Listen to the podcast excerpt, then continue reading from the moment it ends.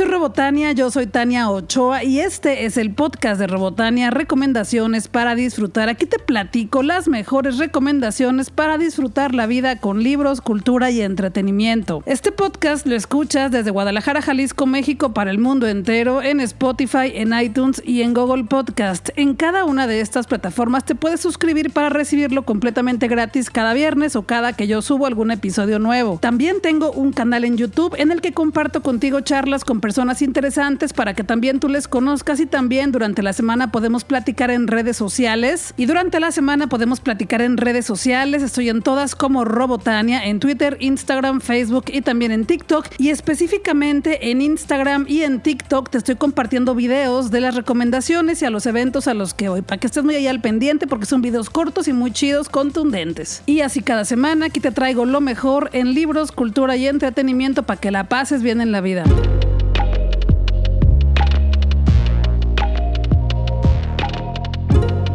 El miércoles 8 de junio fui a la inauguración del Festival Andrógina Diversa Mujeres Disidentes en el Museo Cabañas y se inauguró con la exposición Mujeres Juntas y Conjuntas 30 años de Patla Tonali, con la curaduría de mi amiga Arcelia Paz y la presencia de Mara Robles, pero también con la presencia de muchas miembros de Patla Tonali. Y te cuento qué es esto, Patla Tonali es la primera agrupación lésbica tapatía que se mantuvo activa por 30 años. Surgió en 1986 y rápidamente se ubicó en el centro del movimiento nacional por los derechos de la diversidad y de las mujeres. Ellas organizaron el primer encuentro nacional de lesbianas en 1987, intentaron que la ciudad fuera la sede del Congreso Anual de ILGA, International Lesbian and Gay Association, en 1991 y han defendido la autonomía sexual y corporal desde sus orígenes. Ayer Arcelia Paz platicaba que varias veces pidieron el Museo Cabañas para hacer eventos, para hacer ahí sus, sus reuniones y como dos veces se les fue negado y que ahora con esta exposición que se llama Mujeres Juntas y Conjuntas 30 años de Patlatonali y es una forma en que el museo les pide perdón. Pasaron bastantes años pero por fin llegó el día. También es un homenaje para Patlatonali, para todas sus integrantes o mejor conocidas como las Patlas. La inauguración fue muy conmovedora. A mí siempre me da gusto conocer a personas que han hecho y que han trabajado porque la ciudad sea mejor para todas las mujeres y me dio mucho gusto verlas ahí, verlas felices, verlas verlas contentas, agradecidas, pero sobre todo muy contentas, porque ahora sí ya se pueden nombrar como mujeres lesbianas, estaban con sus parejas, algunas platicaban que se acaban de casar hace pocos años, también, también agradecieron a las mujeres que hicieron mucho trabajo, pero que ya no están con nosotras. Y para esta exposición, durante varios meses, Arcelia Paz estuvo acomodando el archivo de Patlatonali, escogiendo las cartas, el material que se iba a exhibir, los flyers, los carteles, las fotografías. Hay mucho archivo histórico de las mujeres lesbianas en Guadalajara, Jalisco, México. Y es muy bonito ver todo eso porque es historia, es parte de la historia de nuestra ciudad. No alcancé a verlo todo porque éramos muchísimas personas, pero me gustó eso porque es un buen pretexto para regresar y volverlo a ver todo y lo que me faltó. Te subí un video a mi Instagram y también a mi TikTok, un pequeño resumen de minuto y medio con lo que pasó por ahí. Ahí podrás ver algunos de los carteles, algunos de los flyers y hay unas frases en las paredes que Arcelia Paz rescató de las cartas que varias mujeres enviaban a esta agrupación con frases como quiero encontrar a mujeres que se sientan como yo, quiero encontrar amigas que también sientan lo que yo siento. Es precioso ver y leer esas cartas escritas a mano, ahí están para que las puedas ver. Cada una de ellas tiene un mensaje muy bonito, también muy fuerte, es muy conmovedor leerlas. Y también hay un cuaderno que está abierto con los objetivos que se plantearon cuando comenzó esta agrupación el sábado 2 de agosto de 1986. Y es que por supuesto que le tomé una foto, dice, objetivos personales a lograr en el grupo lésbico, conocer personas iguales, decir que existimos, tomar conciencia,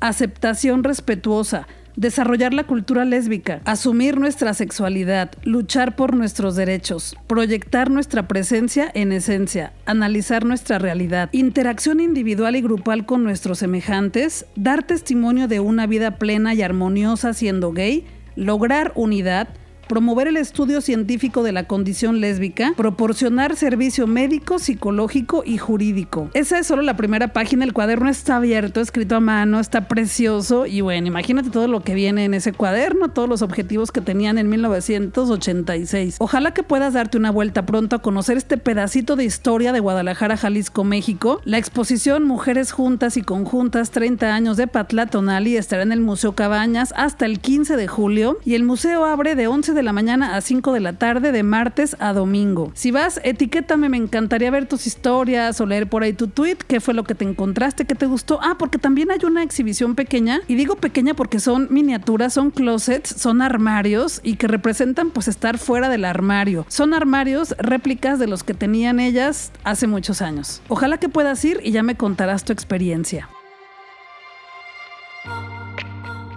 Cine Caníbal me invitó a la función de prensa de la película El hoyo en la cerca, una película dirigida por Joaquín del Paso, una película muy inquietante de la que te quiero platicar bastante porque está muy buena. El hoyo en la cerca es una película perturbadora, es bueno que lo sepas de una vez porque te va a inquietar, sí o sí. Es una película que hace una crítica con dureza de cómo los hombres adultos educan y forman a los hombres más pequeños para ser futuros elementos opresores en sociedad. Es que en esta película resulta que unos hombres adultos muy católicos, pero pero de así súper mega extra católicos así fanáticos, se llevan a un grupo de adolescentes a una casa que tienen en una parte así muy bonita del campo, unas montañas preciosas, una cabaña hermosa, para educarlos a base de atemorización y también pues es una especie de COSIG. Te platico que es un ECOSIG. Son esfuerzos para corregir la orientación sexual y la identidad de género de las personas que ya están siendo prohibidos en varias ciudades. Porque sí, en este retiro que hacen con estos niños, pues por supuesto que hay clasismo, hay homofobia, tratan de que el niño que pues es gay no lo sea y es terrible. Y no te voy a hacer spoilers, no te voy a hacer revelaciones, pero este lugar tiene una cerca grande, ¿no? De alambre y de repente hay un hoyo. Así los primeros minutos que llegan ahí van a pasear y se encuentran con este hoyo que pues no deja claro si alguien entró, si alguien salió, lo que sí es que, que causa mucho misterio. Poco a poco vas viendo cosas aterradoras, tanto de los adultos contra los niños y de los niños contra los propios niños, pero en su universo todo es normal, todo está bien y así tiene que ser. Es lo que más da miedo en esta película. Es una gran crítica a las grandes élites. Es muy aterrador ver cómo esa forma de educación continúa en la actualidad y sobre todo ver cómo estos hombres adultos forman y educan, entre comillas, a estos pequeños hombrecitos para que sean los machos opresores en sociedad. O sea, es la escuela del patriarcado y la heteronorma. Terrible. La película tiene muy buena fotografía, logra crear un ambiente de mucho misterio, es un thriller. Me gustó mucho la película, pero también me molestó mucho porque esas formas de educación y de formación siguen muy vigentes y es terrible que siga pasando. Y que se aplaudan y que se apoyan y que se solapen entre ellos para continuar con ese tipo de violencia. El hoyo en la cerca se estrenó el 9 de junio en los cines. Te compartí una imagen por ahí en mis redes sociales donde puedes consultar en qué cine, en qué ciudad, pero también la imagen está en las redes oficiales de Cine Caníbal. Suelo calificar las películas del 1 al 5 con tuercas de Robotania y a El hoyo en la cerca de Cine Caníbal le doy cinco tuercas de Robotania.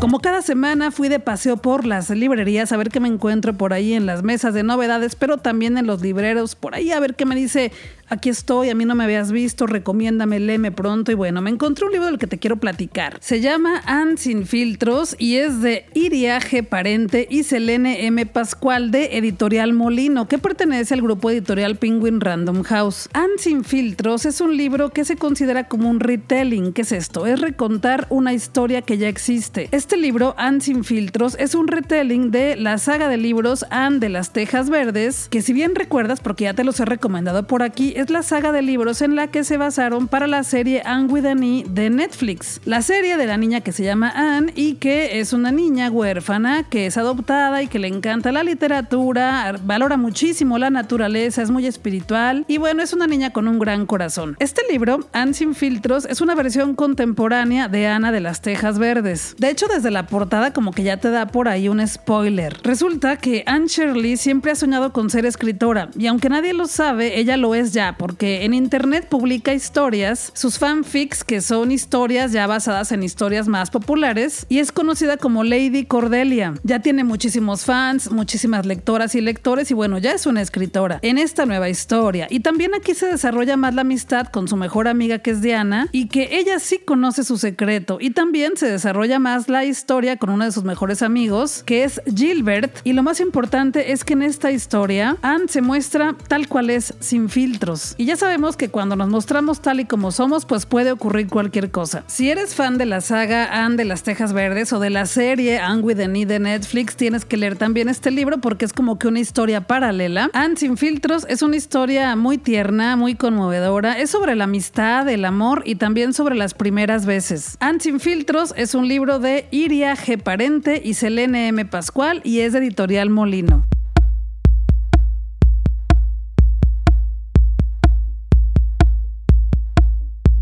Conjunto Santander de Artes Escénicas me invitó al estreno de la temporada de Tome en la Granja, una obra de teatro dirigida por Alejandro León. Es una producción de Guadalajara, Jalisco, México y en el elenco de actores y actrices están Alberto Magaña, Os Jiménez, Lucía Cortés y Susana Romo. Me encantó esta obra de teatro, de verdad te quiero platicar un poco de ella para que la notes en tu agenda de este fin de semana porque tenemos dos últimas funciones. Fue una estupenda experiencia porque Tome en la Granja es una historia que nos invita a reflexionar sobre lo estúpido y lo tonto que puede ser la homofobia, que es la homofobia, no puede ser que es la homofobia, confirmo. Te platico solamente la premisa, el cómo comienza. Resulta que Tom es un chico joven que llega a una granja, es por eso que se llama Tom en la granja, llega a esta granja que es de la familia de su novio. Su novio acaba de fallecer y bueno, pues llega al funeral y al ritual que harán para despedirse de él. Cuando llega a esta casa se da cuenta que la mamá y el hermano de Tom no saben que era homosexual y no saben tampoco que él es el novio del que fue su hijo y su hermano, lo que le causa un shock, por supuesto, y ahí se desatan una serie de enredos, de descubrimientos por ambas partes, tanto de la familia como del propio novio, y a pesar de que es una historia con mucho drama, también es una historia con mucha comedia, y además la escenografía es muy original, es un escenario de madera que tiene, es como un triángulo y tiene dos escaleras, una de cada lado, y es un triángulo que está chueco.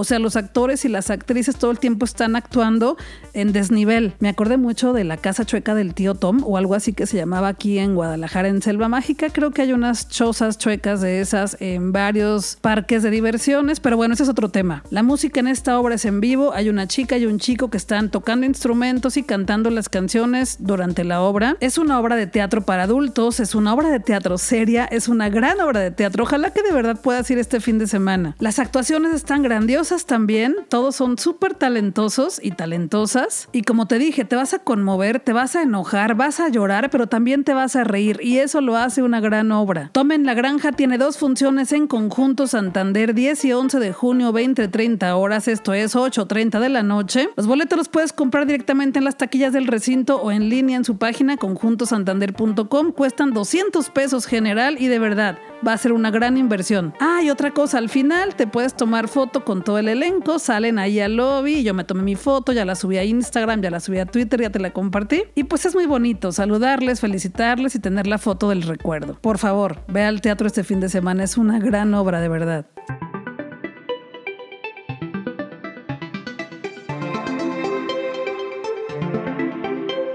Platiqué con Lolita Cortés, cantante y actriz de comedia musical, y también con Romina Marcos, porque vinieron a Guadalajara para promocionar la obra de teatro de prom, que se presentará en el Teatro Galerías el viernes 17 de junio a las 18 y 21 horas. Es una obra de teatro que bien funciona para seguir celebrando junio, el mes de la diversidad sexual. Pues me encuentro con Romina Marcos, ¿cómo estás? Hola, muy bien, gracias. ¿Y tú? También bien. Cuéntanos, ¿por qué la gente tendría que ir este 17 de junio al Teatro Galerías en Guadalajara a ver de prom? Eh, la gente tiene que ver The Prom porque es una obra que habla de amar en libertad, de ser uno mismo, de, ser libres en, quienes decidimos ser, a quienes decidimos amar. No importa cuáles sean tus gustos y no importa qué tipo de persona seas o, o los miedos que tengas, te vas a identificar sí o sí con alguno de los personajes. Y yo creo que entre tanta guerra que hay afuera, entre tanto odio que hay afuera y entre tantas guerras de ego también que hay afuera, es muy bonito tener este tipo de obras que nos hagan sentir paz, que nos hagan sentir libres, que nos regalen este momento de poder respirar profundo y decir, no hay nada malo en mí. Lo dijiste, es que tengo muchísimas ganas de verla porque vea que estaba pues allá en México, pero cuando llegan a Guadalajara es como, por fin la tenemos por acá. ¿Y qué le dirías a alguien que, que se siente todavía como no libre, ¿no? O sea, como que yo sé que cada quien tiene su momento, ¿no? Y que no siempre podemos, pero ¿qué le dirías a alguien que todavía está como que en ese momento y que no sabe cómo atreverse a venir? Pues yo creo que uno nunca deja de conocerse y la vida es eso, es ir viviendo experiencias que te hacen cada vez estar más consciente de lo que te gusta, lo que no, pero además también no podemos olvidar que somos seres cambiantes, estamos en, en constante cambio, entonces un día te va a gustar el rosa y el día siguiente no. Aceptar eso, aceptar el cambio, aceptar lo que eres, aceptar lo que eres hoy, en este momento, en este presente, no intentar cambiar nada de ti, porque todo lo que eres ya te hace único y tenerte mucha paciencia, tenerte mucha paciencia, escucharte, no, no estar tanto en el exterior, en el afuera, en el otro, estar en ti, escucharte a ti, escuchar qué te dice tu cuerpo, qué, qué, qué quieres realmente, en dónde quieres estar. Paciencia, paciencia con uno mismo creo que es súper importante. Y dos cosas más. ¿Cómo ha sido para ti interpretar este papel y también cómo ha sido la reacción del público? Ay, para mí Alessa llegó en un momento de mi vida en donde yo creía que no, que no, que no merecía esto y, y, me estoy dando cuenta de que sí, ¿no? Y para mí es bien, bien bonito eh, estar venciendo miedos, porque claro que, que estoy venciendo eh, el miedo de, de, de, estar parada en un escenario interpretando este personaje con esta historia tan fuerte que creo que, que es uno de los personajes con los que más se identifica la gente, porque es uno de los personajes a los que más les, le cuesta justo trabajo eh, enfrentar lo que es. Y llegó, la verdad, a revolucionar lo, lo que mi vida, a revolucionar lo que soy, a hacerme muchas preguntas, pero sobre todo a, a, darme cuenta de que merezco estar en donde estoy, merezco que me pasen estas cosas. Creo que a veces, justo lo decía ahorita, ¿no? Alessa es una, una chava que a veces le cuesta mucho trabajo entender toda la magia que hay en ella y eso también me pasa a mí, a Romy, ¿no? A veces eh, me toca recordarme, oye, te lo mereces, oye, eres una chingona, oye, venga, hazlo. Entonces, eh, eso es todo lo que me deja eh, Alessa. ¿Y cuál era la otra pregunta? Bueno, antes te quería decir que si eso te llegó a ti siendo una protagonista, bueno, una actriz en la obra, qué bonito porque seguramente lo comunicas perfecto a los que la vamos a ver. La otra era cómo ha reaccionado la gente. Híjole, la gente que, que bueno, que me conoce, que, que, me sigue en mis redes, ha reaccionado súper padre. Todos mis amigos, mis compañeros, es como, wow, te lo mereces, justo, ¿no? A veces creo que hasta las personas que, que están por fuera y nos ven desde fuera es como, ya sabían que me lo merecía, ¿no? Y a mí me costaba un poco más de trabajo entenderlo. Y muy bonita la respuesta de, del público. Creo que también hay muchas personas que, que, que, que, eh, no sé por qué este momento de mi vida me lleva mucho a recordar a Ana Paula cuando estaba en The Wicked y muchas personas no creían en ella, no creían en sus capacidades. Me siento un poquito así, como que hay muchas personas que tienen duda de que realmente haya talento en mí, que tienen duda de que realmente haya esa chispa en mí. Y creo que lo que yo más valoro de, de, de, de lo que yo puedo dar al, al público, más allá de si canto bien o si bailo bien o si actúo bien, es verdad, ¿no? Eh, me gusta mucho de verdad que la gente sepa que al verme, al sentirme, al estar conmigo pueden ser realmente libres. Bonito, pues ya te quiero ver ahí, ahí nos vemos sí, en esta sí. función. Aquí vamos a estar, aquí te quiero ver yo, a Yo ti. también, muchas gracias. Pues hoy estoy con Lolita Cortés. ¿Cómo estás, Lolita? Pues yo muy bien, ¿y tú cómo estás? También muy contenta de, de saludarte en persona. Muchísimas Y gracias. pues cuéntanos de prom que viene este 17 de junio a Guadalajara. Viene el 17 de junio aquí al Teatro Galerías The Prom. The Prom, eh, lo que ustedes saben, significa la graduación. Tal vez en nuestro país no lo digamos de esa manera, es como nuestra noche de graduación, pero así se llama el musical y es, simple- es algo muy simple. Es una chica que quiere invitar a su novia a su noche de graduación para que lo disfruten las dos, pero el consejo de familia, de padres de familia, no lo permite. Y entonces de esto se trata. Estos artistas, que además me toca a mí, estos artistas que ya están en el ocaso de su carrera, quieren ayudar a alguien para volverse famosos. Y extrañamente llegan a este pueblo, que es Salamanca, en Guanajuato. Y entonces esto obviamente, esta obra, eh, The Prom, se eh, tropicalizó. Entonces sucede todo en Salamanca. Tienen que verlo, está divertidísima. Eh, van a llorar, van a reír, no es de tristeza. Eh, van a bailar, van a cantar. Es una belleza. Es una obra en dos actos. Dura aproximadamente dos horas, ya como mucho. Cuéntame, para ti cómo es este estar en este papel como de lo que habla de libertad y todo, que eres muy tú también, ¿no? La verdad, a mí me encanta. Yo fui a ver la obra y me fascinó. Siempre he sido una persona súper liberal. Este ya ha sido un problema en mi, en mi vida porque yo fui educada con el catolicismo encima de mí, eh, con una sociedad súper inquisitiva encima de mí y de repente a los 20 años decidí que me tenían hasta harta. casi así de decirlo. Hasta, entonces eh, rompí con todo y este y esto significa para mí esta parte de, hey, creo que sí podemos cambiar las cosas. Tal vez no va tan rápido como todos lo hemos querido, como todos lo esperábamos. Tal vez los medicamentos van más rápido que otras cosas, pero tal, eh, pero estamos creando conciencia. Yo por lo menos, yo siempre digo, empieza por tu casa. Yo ya empecé con mis hijos, mis hijos con mis nietos. Empiecen por su casa, hagamos conciencia, amen. Solo simplemente amen.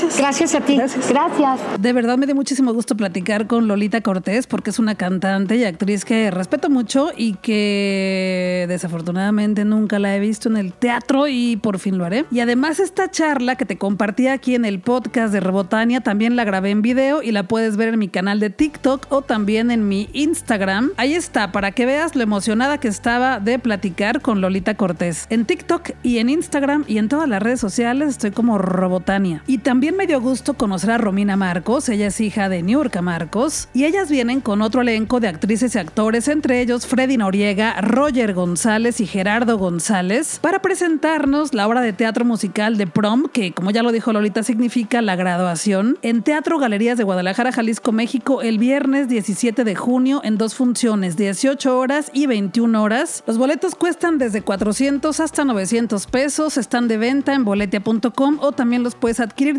directamente en las taquillas del teatro.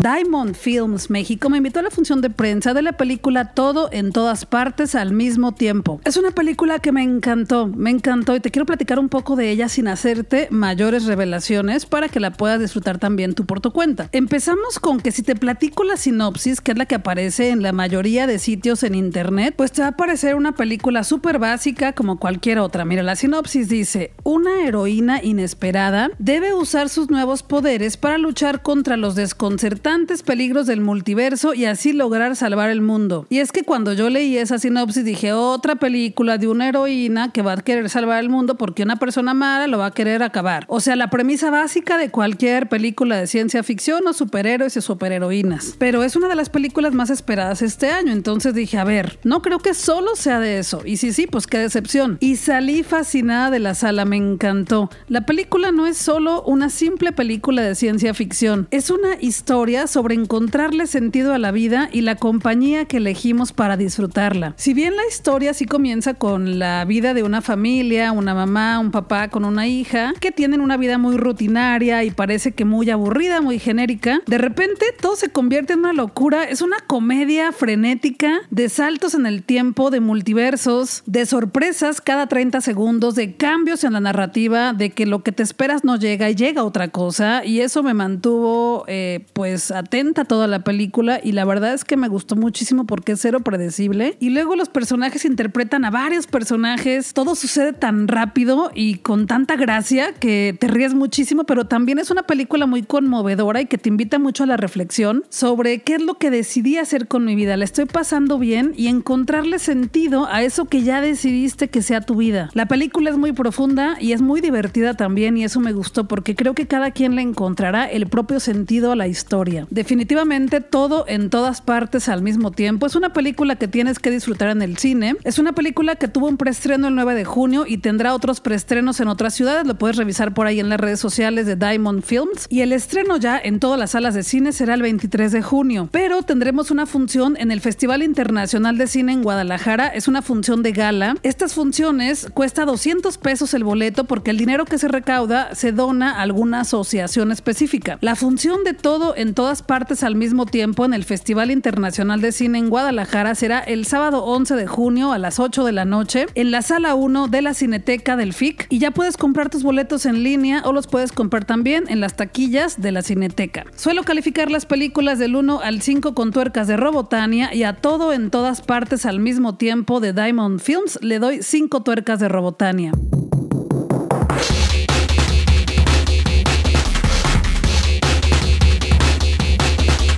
Noticias contundentes, eso que viene, eso que nos espera, eso que podremos disfrutar muy pronto. Tecate Coordenada ya reveló el cartel oficial de este festival 2022 de Ocesa, que será el 7 y 8 de octubre en Guadalajara, en el Valle BFG. Podremos escuchar a bandas como Los Recoditos, Apocalíptica, Caifanes, Carla Morrison, Camilo VII, Kenia Oz, Amandititita, División Minúscula, Cat Power, Enjambre, Jack White, Travis y muchos más. La preventa es el 9 y el 10 de junio y el arte del cartel hace alusión a la zona arqueológica de Teuchitán, mejor conocida como los Guachimontones. Si no sabes qué es eso, si no lo has visto, googleale, está bien bonito y ahí te vas a dar cuenta la referencia. También estarán Maldita Vecindad, Francisca Valenzuela, Allison, Cuarteto de Nos, Emir Costurica, Los Fabulosos Cadillacs, entre más, más y más bandas. Ya te compartí el cartel en mis redes de Robotania, pero también las encuentras en las redes oficiales de Tecate Coordenada. El 10 de junio ya estarán los boletos disponibles al público en general en las taquillas del inmueble y a través de Ticketmaster. Y también Ocesa ya nos reveló el cartel oficial del Corona Capital en la Ciudad de México. Este festival será el viernes 18, sábado 19 y domingo 20 de noviembre en la curva 4 del Autódromo Hermanos Rodríguez. Tres días de música y actividades con la presencia de más de 85 bandas y artistas internacionales. Los abonos de tres días estarán disponibles desde los 3.900 pesos más cargo por servicio en preventa el 13 y 14 de junio y un día después, el 15 de junio, comenzará la venta general en la taquilla del inmueble y a través de Ticketmaster. Corona Capital fue nominado en los Polestar Awards en 2021 al premio Festival Musical de la Década junto con Lula Palusa, Coachella, Glastonbury, Outside Lines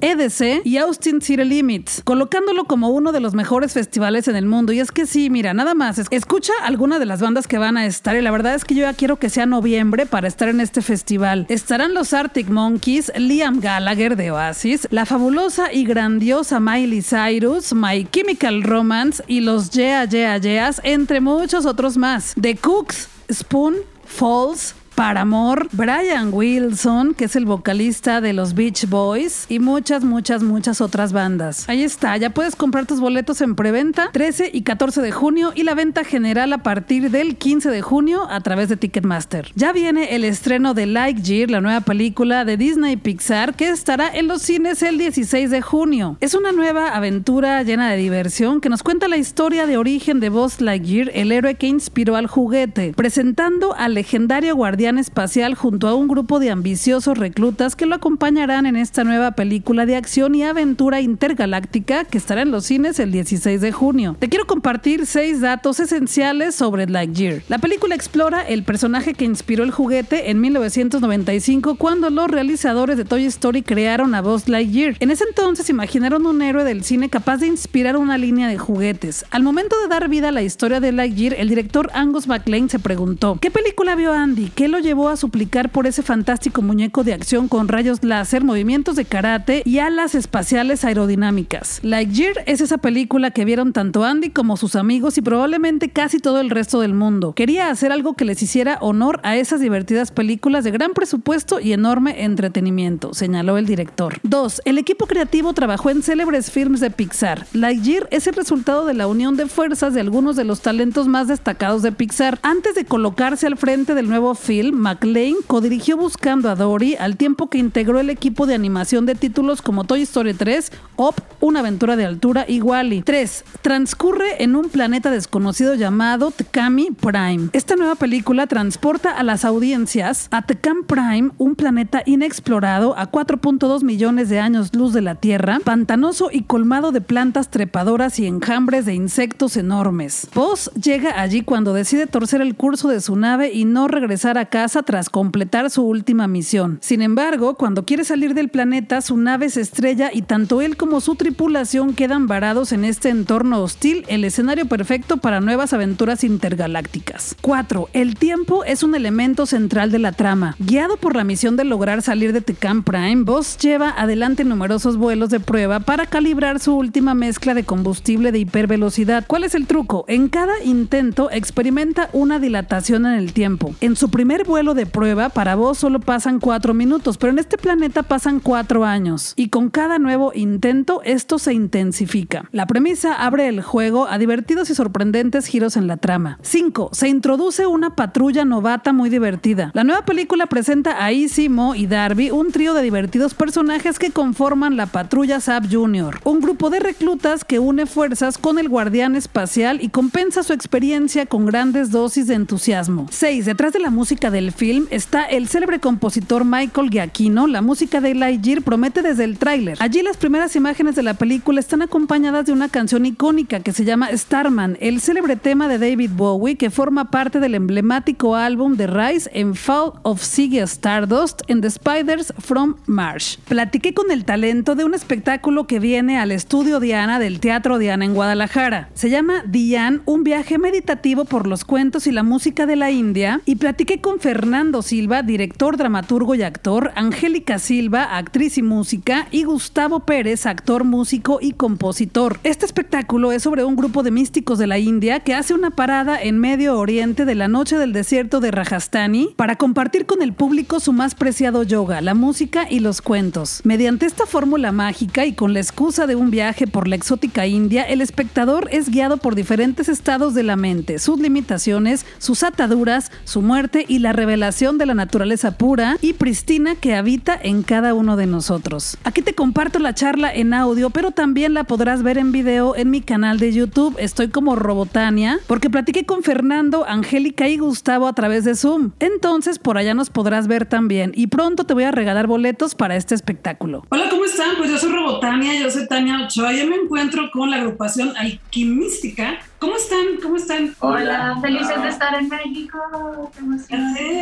Sí, bueno, están viendo ustedes a Fernando Silva, que es el director y dramaturgo y también actor, Angélica Silva, actriz y música, y Gustavo Pérez, que es actor, músico y compositor. Ellos son parte del espectáculo que veremos aquí en Guadalajara que se llama Diyan, un viaje meditativo por los relatos y la música de la India. Oigan, cuéntenmelo todo. Ya leí la información que me enviaron, ya estoy como muy empapada de lo que vamos a ver, pero nunca he ido a un espectáculo como el que ustedes presentan. Entonces, ¿quién quiere empezar a platicarme cómo surgió esta idea y un poquito qué vamos a ver por ahí? Bueno, esta idea es producto de muchos años de amor por la India y de haber vivido allí. Eh, todos nosotros hemos podido, hemos tenido la fortuna eh, kármica de vivir en India durante mucho tiempo y haber estudiado allá música, narración oral, filosofía. Entonces se nos ha dado esta posibilidad de poder transmitir la esencia de la sabiduría de la India a través de su música, a través de su narración oral con esta obra. Entonces escogimos eh, cinco cuentos que llevan al espectador a través de un viaje meditativo y nos gusta mucho la figura del cuento porque el cuento lo vuelve a uno nuevamente. Entonces uno logra ponerse en la posición del personaje que está viendo, pero sin juicio. Normalmente el cuento tiene esa belleza de ponerlo a uno muy receptivo, muy niño y estos cuentos hermosísimos de la India tienen la capacidad de hacernos reflexionar al mismo tiempo sobre lo que estamos viviendo, ¿no? Así, así fue como surgió la idea, ¿no? De este amor que tenemos y experiencia de vida en India. Sí, que nos quieren contagiar todo eso a los que estamos por acá y no hemos tenido contacto, ¿no? Oigan, ¿y cómo eligieron esas cinco historias? Bien lo dijiste, el cuento nos regresa a la infancia, ¿no? Desde niñas, desde niños nos cuentan cuentos. en las noches antes de dormir, en las tardes, los abuelos, las abuelas. Es como una tradición oral en todo el mundo, ¿no?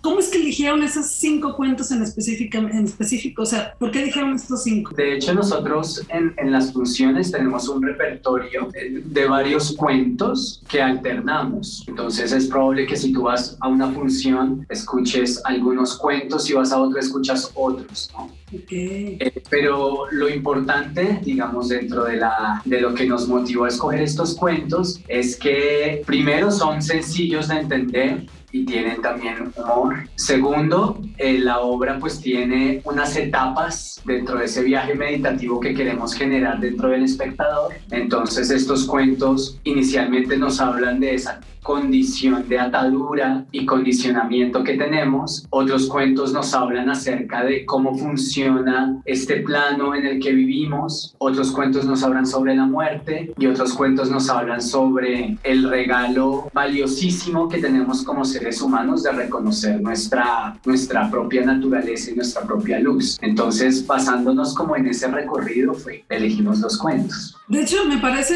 genial que lo hagan así porque si yo voy a todas las funciones de esta temporada en Guadalajara, pues voy a ver cosas diferentes y eso está muy bonito. Oigan, y platíquenme porque todo este viaje al interior que nos van a presentar, pues es musical también. yo sé que hay muchos instrumentos en escena y que vamos a ver ahí una obra de teatro, pero es como un concierto. Cuéntenme también de, su participación en esto ya con los instrumentos y la música. Bueno, pues eh, es un honor tener instrumentos traídos de tan lejanas tierras aquí. Tenemos instrumentos principalmente de la India, pero también hay un par de otros países, tenemos de Turquía, de Irán, eh, de otros países del Medio Oriente también varios instrumentos. Entonces en escena van a ver más de 20 instrumentos diferentes cuyos sonidos permiten precisamente que el cuento, al ser contado, haya un espacio de, de cantación, como que siempre el final puede dejarte como, uy, sentí algo y la música ayuda a que eso se procese, ¿no? Se asimile.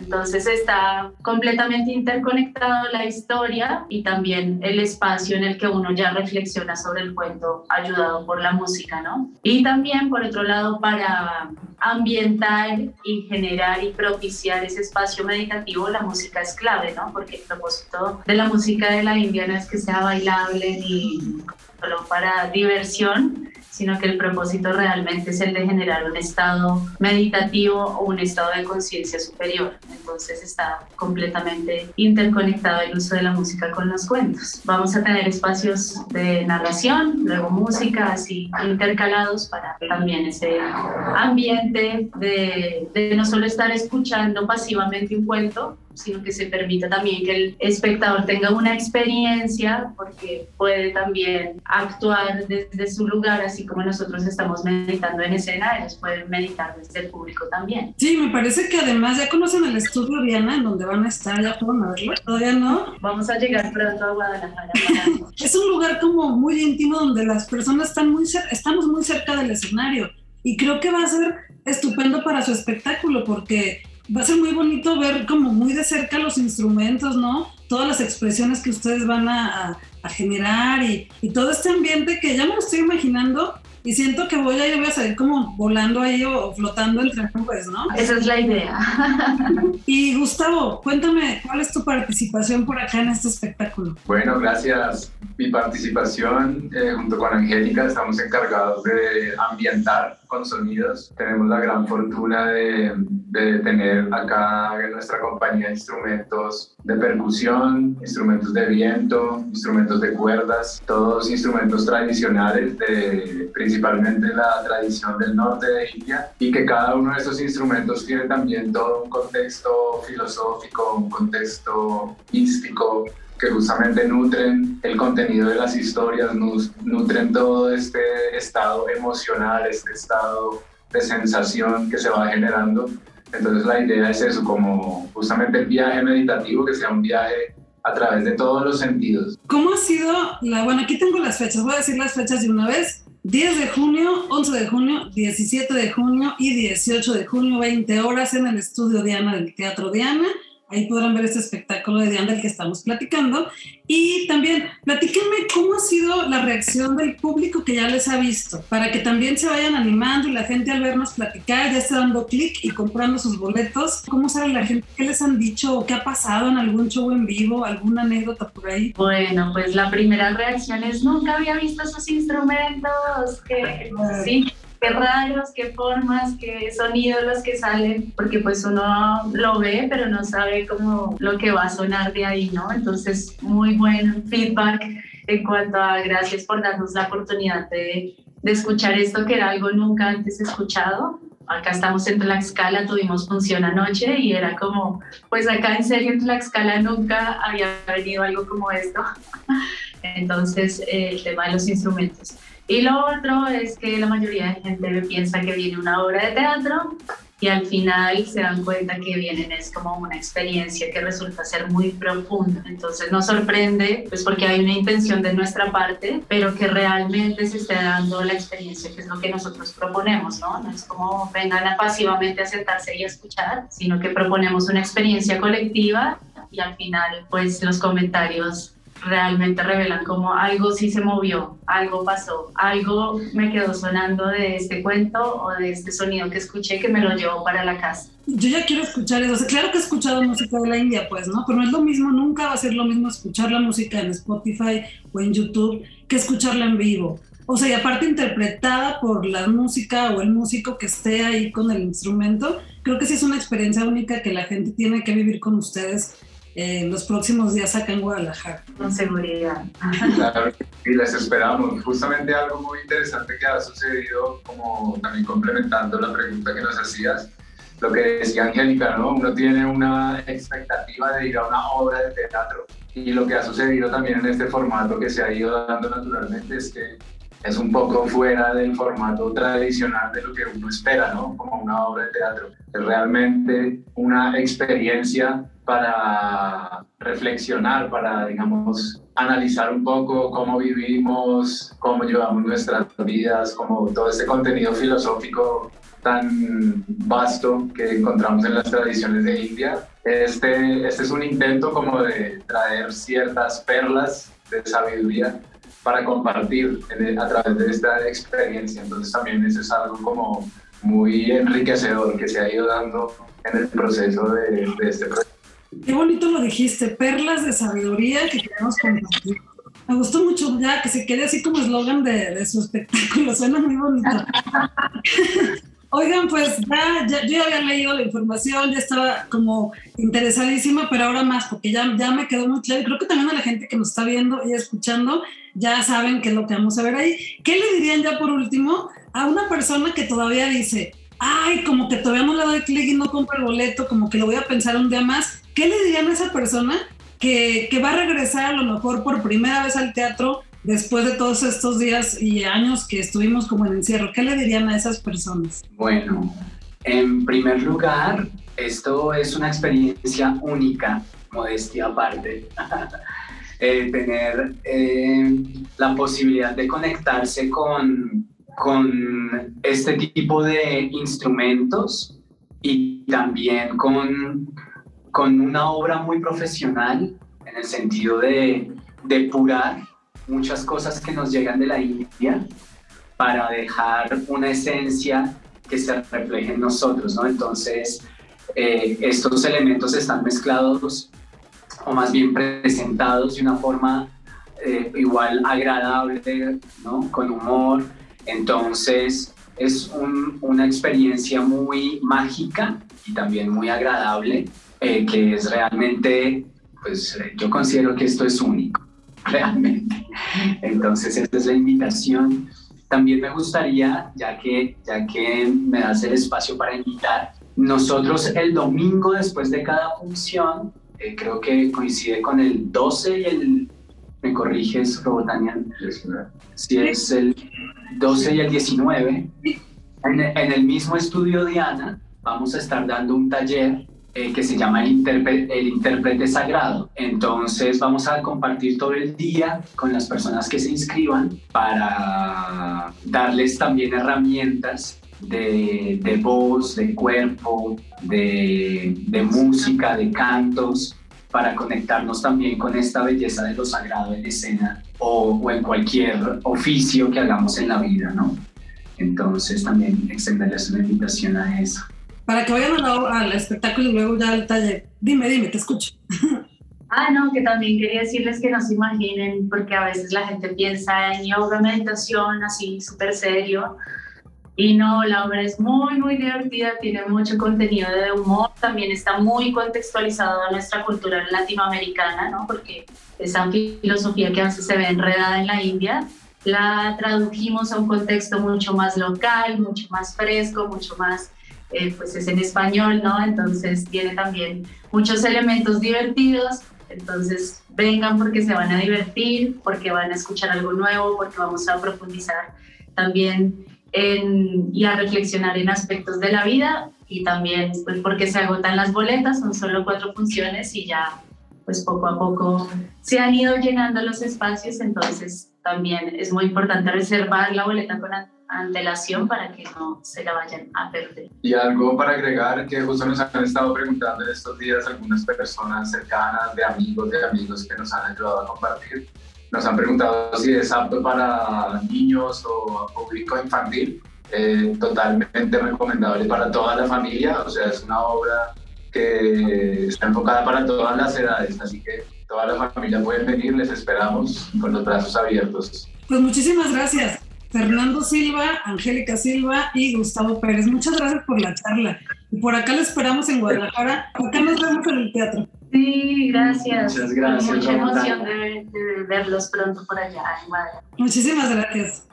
Nos vemos pronto y gracias por la invitación. Diyan, un viaje meditativo por los cuentos y la música de la India, tendrá cuatro funciones en el estudio Diana del Teatro Diana. 10, 11, 17 y 18 de junio a las 20 horas. Los boletos en preventa cuestan 250 pesos, estudiantes, maestros, egresados y personas de la tercera edad 230 pesos y boleto general en 280 pesos. Ya puedes comprar tus boletos en las taquillas del recinto o también en su página web teatrodiana.com. Spoiler, spoiler, spoiler. Te estoy regalando boletos en mis redes sociales, así que córrele porque por allá te los puedes ganar. Y si no te los ganas, pues ya compras tus boletos. Ya te había platicado en el podcast de la semana pasada, pero ya comenzó la segunda temporada de los conciertos de la Orquesta Filarmónica de Jalisco en el Teatro de Gollado. El siguiente concierto es el domingo 12 de junio a las 12.30 horas del mediodía con un programa integrado por cuatro obras, bajo la dirección del director Héctor Guzmán, quien nos manda unas palabras para que lo puedas escuchar de su propia boca. Hola, ¿qué tal? Les saluda Héctor Guzmán, director de orquesta. Después de una ausencia de varios años, esta semana estaré con la Orquesta Filarmónica de Jalisco en el majestuoso Teatro de Gollado para compartir con todos ustedes un concierto en donde se interpretarán obras por demás interesantes y bellas. Comenzamos con Némesis de Ana Paola Santillán en la celebración del 50 aniversario de su natalicio. Seguimos con la obra maestra del compositor francés Claude Debussy, El mar. Proseguiremos con Manuel M. Ponce y su obra Chapultepec. Y para terminar, la hermosísima obertura Fantasía Romeo y Julieta de Tchaikovsky. Los esperamos este jueves 9 de junio a las 20.30 horas y el domingo 12 de junio a las 12.30 horas en el Teatro de Gollado. Ahí nos vemos. Los boletos para la segunda temporada de la Orquesta Filarmónica de Jalisco, que estará hasta el 24 de julio, los jueves a las 8.30 y los domingos a las 12.30 del mediodía en el Teatro de Gollado, ya están disponibles en el sistema Ticketmaster y en las taquillas del Teatro de Gollado con los precios desde 100 pesos hasta 250 pesos y descuentos disponibles solo en taquilla. Te recomiendo ver la programación completa en su sitio web oficial ofj.com.mx. Y otro par de conciertos que también espero que por ahí nos saludemos son en Guanamor Teatro Estudio, un recinto en Guadalajara que tiene poco y que ha traído buenos conciertos. Ya te regalé para el concierto de la Gusana Ciega la semana pasada. Y bueno, vienen dos conciertos de los cuales te quiero platicar de una vez para que los vayas agendando. La Lupita por su 30 aniversario, esta banda mexicana que en los 90 y 2000 pues tuvo sus mayores éxitos. A mí me encantaba escucharla cuando estaba en la secundaria y en la prepa y tengo todos sus discos. Es una banda que me gusta mucho y no me acordaba hasta que vi el anuncio de este concierto. La Lupita, 30 aniversario y le abrirán tres bandas. La Dosis, de la cual soy fan, pero súper, súper mega fan. Tengo su cassette y todos sus discos. Y es que de verdad, yo estuve en todos los conciertos de La Dosis, en todos y cada uno de ellos en primera fila. Incluso en el concierto de despedida en el Hard Rock Live en aquella ocasión. Y bueno, eso me puso muy contenta. La verdad me dio más felicidad ver a La Dosis de nuevo que a la Lupita, pero no le digan a la Lupita. También estarán Forceps y Garigoles. Este concierto será el 30 de junio y los boletos cuestan 780 pesos. Y el siguiente concierto que también estará en Guanamor Teatro Estudio en Guadalajara, Jalisco, México, es el de Aterciopelados. Una de mis bandas favoritas también. Tengo todos sus discos, de verdad. Es que me encanta. Fui también a todos los conciertos que dieron hace algunos años en el Hard Rock Live. Aterciopelados, la banda colombiana, que hace poco estrenó su documental en Star Plus de Disney Plus y que está buenísimo. Ya te platiqué de él en algún episodio anterior. Bueno, Aterciopelados regresa a Guadalajara este 2 de julio con un concierto en Guanamor Teatro Estudio a las 21 horas y los boletos desde 840 pesos. Este concierto lo abrirán dos mujeres, Sara Valenzuela, la vocalista de La Dosis, que también tiene su proyecto propio como solista, y también Jisun, cantautora uruguaya surcoreana. Los boletos ya los puedes conseguir en las taquillas a un costado de la entrada principal de Guanamor Teatro Estudio o también en Ticketmaster. Espero que por ahí nos podamos saludar. Yo soy Robotania, yo soy Tania Ochoa y este es el podcast de Robotania con las mejores recomendaciones para disfrutar la vida con libros, cultura y entretenimiento. Espero que nos podamos saludar en alguno de estos eventos de los cuales te platiqué. Todos los viernes te regalo un episodio nuevo del podcast de Robotania, desde el universo de Robotania hasta tu casa. Guadalajara es nuestra y tenemos que seguir disfrutándola, pero también tu ciudad donde quiera que estés. Cuídate, cuídame, cuídale, usa tu mascarilla o cubrebocas porque si te cuidas tú, cuidas a todas las personas. Vámonos a disfrutar que la vida es corta y el tiempo se nos está terminando.